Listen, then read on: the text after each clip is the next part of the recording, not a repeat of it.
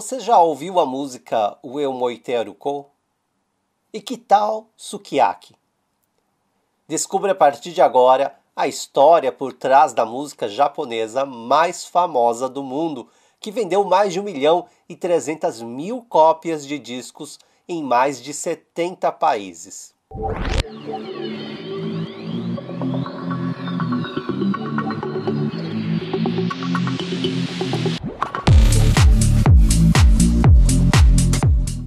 Eu sou Everton Tobassi e este é Mundo Peculiar, um podcast que traz um olhar peculiar sobre as coisas. Os trabalhos técnicos são de Ulisses Chalega e a pesquisa é de Sara Kimura. Ah, e um lembrete: todos os depoimentos para essa temporada foram gravados seguindo os protocolos de segurança. Então, nenhum entrevistado foi colocado em risco de contaminação pelo coronavírus.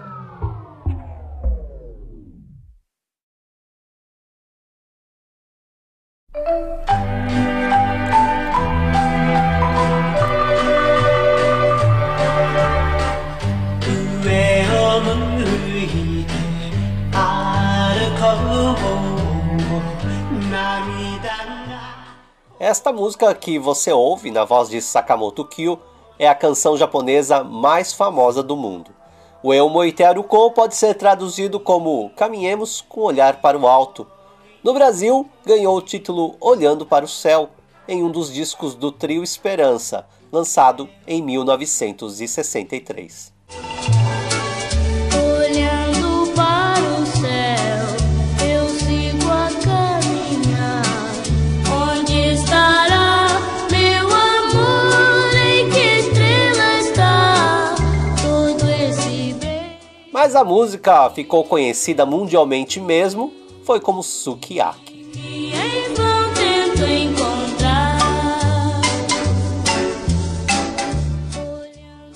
Sakamoto Kyo nasceu Hisashi Oshima em 10 de dezembro de 1941 na cidade de Kawasaki, na província de Kanagawa, aqui do ladinho de Tóquio.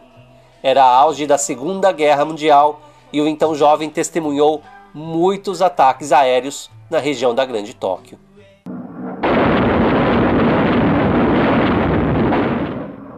Um desses ataques ocorreu no verão de 1944.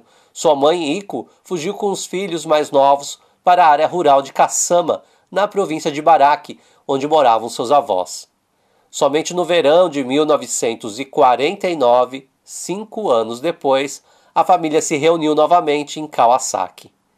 E aqui uma curiosidade: o ideograma do primeiro nome do cantor pode ser lido como Hisashi ou Kyu, e também significa o número 9 em japonês, e isso indica que ele é o nono filho. Sakamoto Kyo começou a cantar aos 13 anos. Em 1958, juntou-se ao grupo Drifters como vocalista. Ele deixou a banda seis meses depois, insatisfeito por ser tratado como secundário.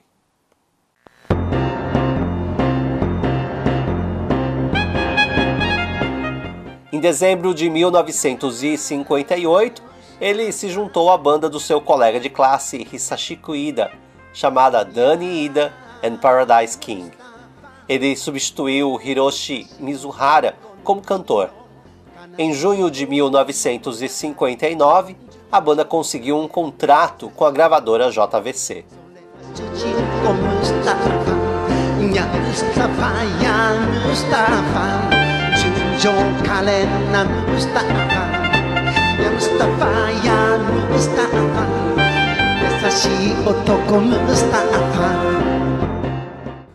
The Paradise King e Sakamoto lançaram então a música Kanashiki Rokujusai, algo como 60 anos de tristeza, em agosto de 1960 e foi um grande sucesso.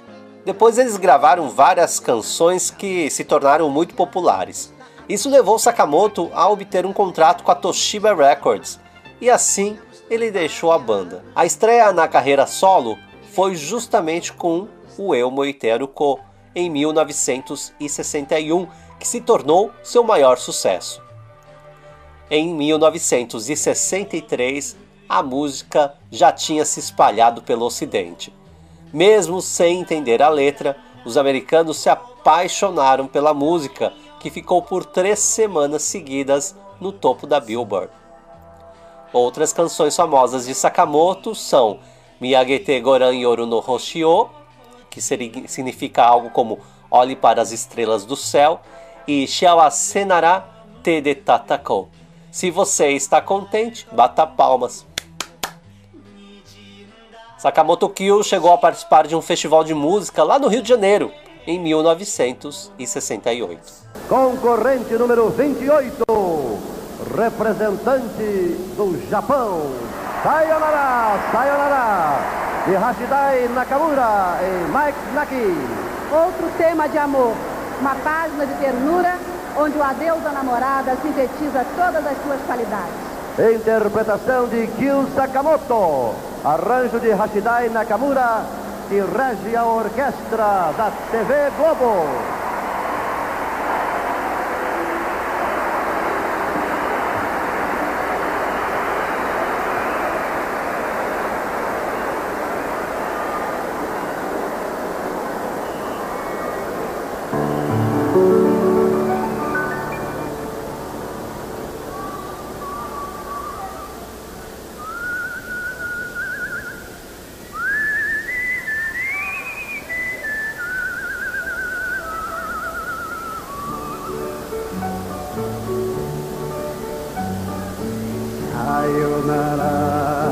さよなら。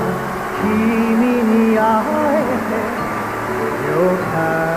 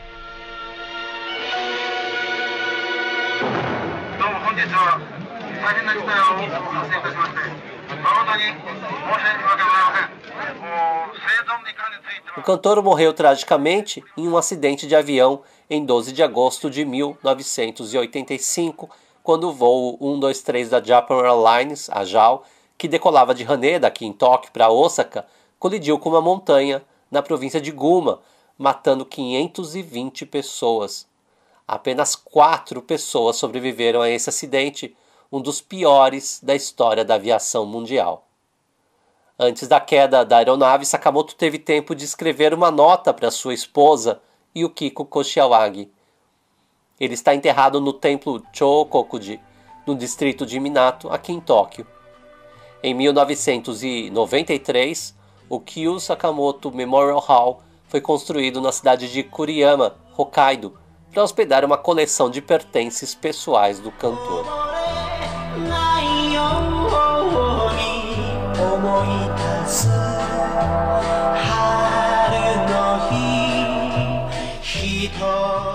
Mas a pergunta que muitos fazem é: por que sukiyaki? Bom, dizem que os locutores das rádios precisavam de uma palavra para se referir facilmente ao Japão. Então eles escolheram sukiyaki aleatoriamente. E olha, é preciso ressaltar que a palavra não é dita em nenhum momento na letra da música. Também existe a história de que foi um maestro quem deu o nome à música quando ela foi gravada pela primeira vez na Europa. Ele achava que ninguém iria associar o nome ou a tradução à canção. Então, ele escolheu Sukiyaki. Bom, ignorância à parte, o fato é que o Eu Moiteruko é uma das canções japonesas mais populares do mundo. No Brasil, além da versão do trio Esperança, a cantora Daniela Mercury gravou a música em japonês mesmo, mas com o popular ritmo do axé.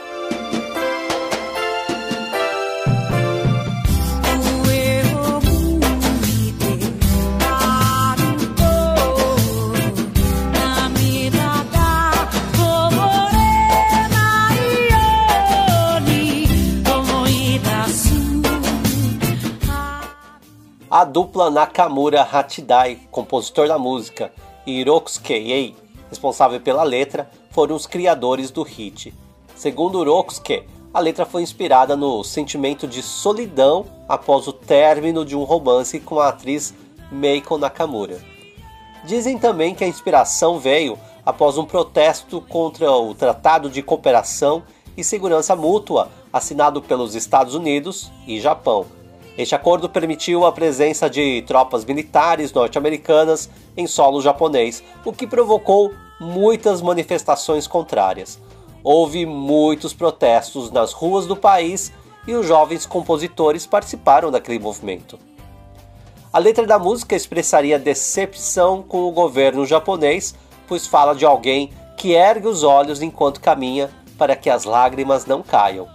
Fala de noites solitárias, uma metáfora para o sentimento de abandono da população.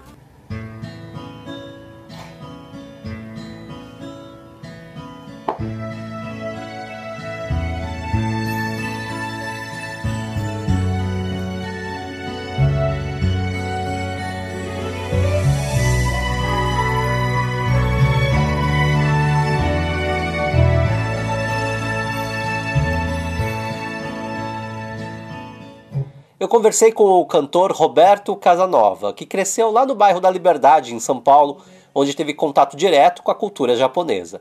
Ele começou participando de concursos de karaokê na comunidade Nikkei e chegou a ser chamado de Rei do Karaokê. Cantava clássicos japoneses sem nunca ter estudado o idioma. Em 2006, depois de se casar com a também cantora, a japonesa Mika da Silva, ele veio morar no Japão.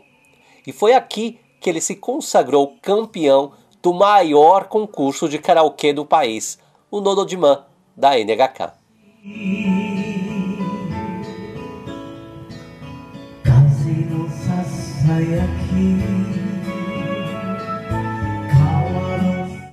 E é com ele que eu tento buscar algumas respostas para entender o sucesso de Sukiyaki no mundo.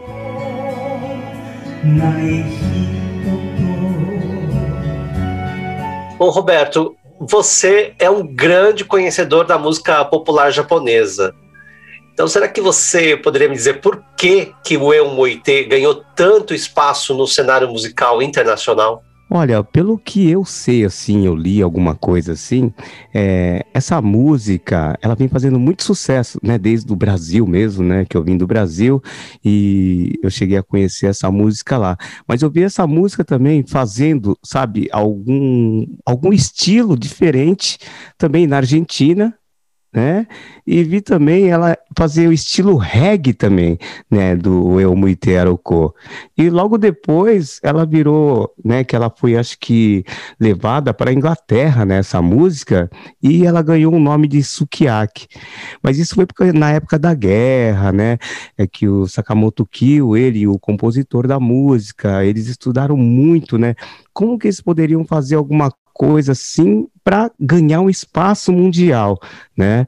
Então eles eles pegaram essa música, né, e colocaram sentidos nela, né, sobre as pessoas devem sempre olhar para cima, né, olhar para o céu, pensar sempre positivo. Eles não queriam que essa música, sabe, trouxesse a tristeza, né? E essa música ela foi entrando no coração das pessoas, né, e chegou a ter assim um sentido muito forte, que ela ela aconteceu assim, ela se espalhou, ela virou um leque mundial, né? Até então, por isso que eu também cheguei a conhecer, né, o, El, o Elmo Iteroko, né? Mas também conheci como Sukiyaki. Sukiyaki, ela ganhou o nome no, no exterior de Sukiyaki, né? Isso. É, e, e por que, que você acha que desde então outras músicas japonesas não conseguiram esse sucesso mundial? A gente tem hoje, por exemplo, muitos animes que fazem sucesso, são muito populares entre os jovens. Mas as músicas, mesmo desses animes, né, mesmo essas músicas, elas não fazem tanto sucesso mundialmente. É porque também depende muito da interpretação né, do cantor, do tipo de voz. Então isso daí é uma coisa assim que que lembra mesmo. A hora que a pessoa escuta aquela, sabe, só aquela primeira frase já sabe. Nossa, é aquele cantor. né? Então, é aquele cantor também que canta, que ele arrepia, ele arrepia as pessoas e as pessoas também já soltam uma lágrima ou a pessoa solta um sorriso, né? Então isso vai muito de uma interpretação. E essa música, ela ela ficou mundialmente assim conhecido, né, por causa do jeito mesmo de cantar. Né? Não era uma voz linda, maravilhosa, né, do Sakamoto Kyo, né? Era uma voz assim meio, mas foi uma voz que marcou muito, né? As pessoas. Foi uma voz assim meio chorada, sabe? Meio assim de uma coisa assim que tá acontecendo, tá meio triste, mas ao mesmo tempo assim, né? Ele ele, ele sorria na hora de cantar, sabe, para não passar aquela tristeza. Então, era uma coisa triste, mas ele queria passar uma certa harmonia para as pessoas, né? Então, as outras músicas foram feitas, né? Assim, a letra também, é, o tipo de cantor, mas não chegaram assim a ser tipo, vamos dizer, vai o nosso astro do Brasil, vai, Roberto Carlos. Quando ele canta, todo mundo sabe. Ah, Roberto Carlos. Nossa, olha o jeito dele de cantar, né? Então, ele também, assim, conseguiu, né, ficar no mundo inteiro conhecido. Mas não por causa que, poxa, aquele jeitinho, mas por causa da interpretação, do jeito que ele canta. Então seria o caso do Sakamoto Kyo, né? E as outras músicas, elas ficaram meio atrás mesmo. Para as pessoas lembrarem, é muito difícil, né? Algumas, é lógico, algumas ficaram conhecidas, mas nem tanto quanto o Eu Muitero Ko. É. E aproveitando, Roberto, é, você vive de música no Japão. Uh, você pode nos contar como é viver de música aqui nesse país? Olha, é, eu até então, é, eu trabalhei muito aqui no Japão. Quando eu cheguei aqui, né, até então, é, minha esposa, ela me apresentou a Bossa Nova, né, ela me apresentou a bossa nova aqui no, aqui no Japão. Só que eu não cantava uma música brasileira, quer dizer, cantava um Djavan, alguma coisa assim parecida, mas não sabia que existia a bossa nova. E ela era muito famosa no Japão, é lógico, também no mundo, né? Então eu peguei, sabe, comecei tipo a cantar música japonesa, né? E foi aonde eu descobri que se eu começasse a cantar música japonesa, misturar com a música brasileira, né, e que a gente ia conseguir, né, ficar no mercado japonês. Então foi aí que a gente começou a trabalhar, né, desse modo aí, e eu comecei também a trabalhar numa fábrica, e depois eu conseguir manter, sair da fábrica, a gente descobriu um estilo, né, uma administração para trabalhar com a música, né, para não precisar voltar, né, a trabalhar em fábrica, né. Isso então, depois de você ganhar o prêmio, o, o Dodo de Man? É, esse depois que eu ganhei, ainda voltei a trabalhar e fiquei ainda durante três meses trabalhando na fábrica. Aí depois eu tomei um rumo, porque eu fui fazer turnês, né, pelo eu fui fui para o Brasil várias vezes, fiquei rodando o Brasil com turnê, e aqui no Japão também estava muito assim atarefado com música, com shows em empresas, hotéis, hospitais, é, aquelas casas, é, a gente fala é, ho, é, home de, dos velhinhos, né? Ah, tá. Então, a gente começou a trabalhar também com isso, também com crianças, né? A gente fazia assim o stage para a gente cantar para bebês? Uau! Mas e, e, hoje você canta que estilo? É, você continua cantando a música tradicional japonesa ou a música popular japonesa? Ou você também canta em português? Eu canto a música brasileira junto com a Mica da Silva, né? Cantamos junto, fazemos a bossa nova, a música japonesa e a música americana. Só que nós, só que nós fizemos todas elas em estilo bossa nova. Ah, uau. Elas têm, elas têm, sim, elas têm todas as músicas que a gente canta, ela tem aquele gingadinho da, da bossa, do MPB, né? Que nós fizemos bem estilo vai pro samba, pra bossa. Então tudo virou isso pra gente. A gente montou um novo estilo, colocamos novos arranjos para as músicas, né? A gente não queria sempre ficar copiando, né, o original. Mas sempre se desculpando, né, com os compositores, né, com os criadores dessas obras, né, porque você vai mudar uma obra que já está feita, né, então você tem que fazer uma coisa um pouquinho melhor, né, para você não estragar a obra daquela pessoa. Então a gente, hoje a gente tenta trabalhar desse jeito, né, então por isso que hoje a gente ganha muitos trabalhos. A gente tem muitos trabalhos, graças a Deus a gente tem muitos trabalhos, né, tem, tem casamentos para fazer, tem aniversários, tem festas de empresa, sabe? Então, tudo que é, inclui a música, a música brasileira, essa coisa doce, né, da nossa música, eles querem ouvir.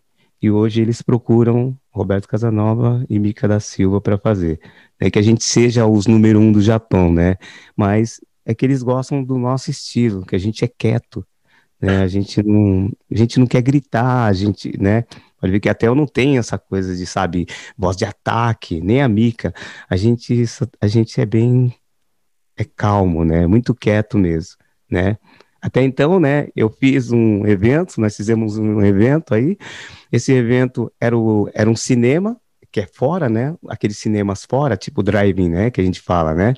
Só que era um, um cinema fora e a gente, antes de começar o filme, nós fizemos a entrada com Bossa Nova. Ah. E as ah. pessoas sentadas, esperando, e daqui a pouco a gente saiu, acabou, o pessoal aplaudiu, gostou e começou o filme. E as pessoas já estavam ali, tudo no parque assistindo. Então a gente pega muito trabalho assim. E hoje tá bacana pra gente, né? Que a gente tá podendo fazer bastante coisa. A Mica está trabalhando com Semongaku, ela dá aula em Semongaku, né, aula de música. É uma escola é, técnica, ela, né, em português. Isso.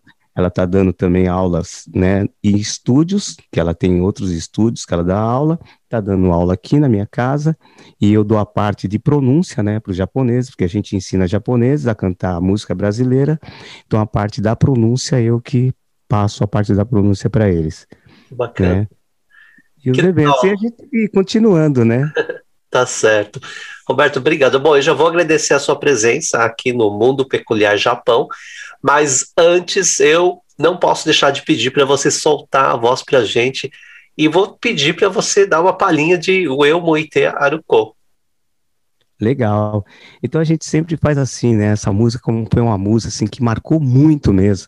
E hoje tudo que, que acontece, né, entre Japão, no Brasil, é, quando é, tem alguma festa muito assim legal que o pessoal quer celebrar, sempre essa música é pedida para vocês. O Eu Muite Aruko. O Eu Muite.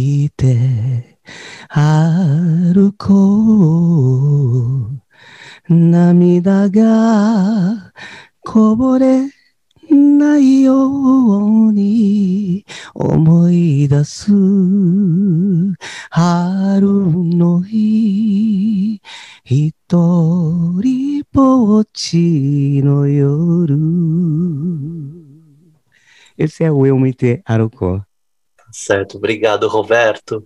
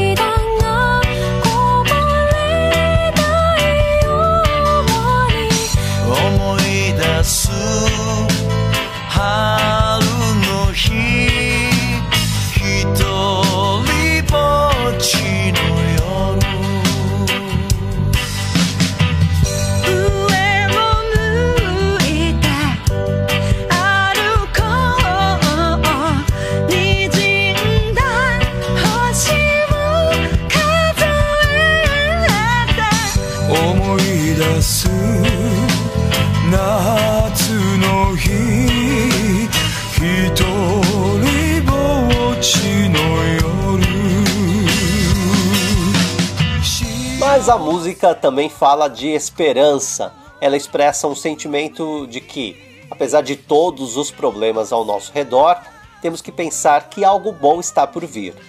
Dizem que depois da tempestade sempre vem bonança. Em 2011, a música, essa que vocês acabaram de ouvir, serviu para dar força às vítimas do terremoto seguido de tsunami que assolou a região nordeste do país. Recentemente, um grupo de artistas deu início ao projeto Looking Up, liderado por Amon Miyamoto. A ideia foi criar um vídeo para apoiar aqueles que lutam contra o novo coronavírus, os profissionais da área de saúde e ciência e aqueles que estão preocupados com o futuro. Outros projetos parecidos e que usaram o Eumoiteruko surgiram neste último ano, como o Sing for Hope, com a participação de artistas famosos, o Keep My Head Up High, com artistas que moram em Nova York, lá nos Estados Unidos, e o Reach the World, com versões em diversos idiomas, entre muitos outros, inclusive lá no Brasil.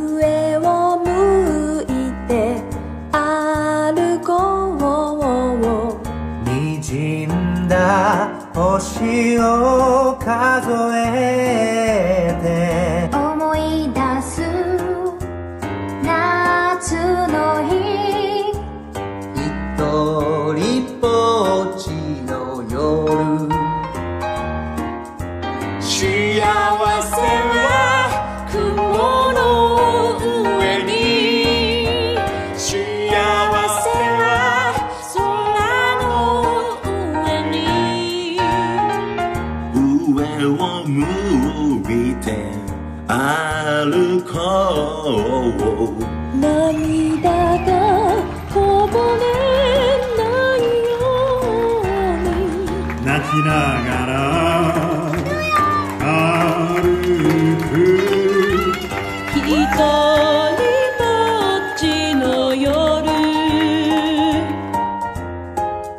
sou Everton Tobassi e hoje contei a incrível história por trás da música japonesa mais famosa do mundo. Espero que tenham gostado e nos vemos no próximo episódio do Mundo Peculiar, temporada Japão. Tchau!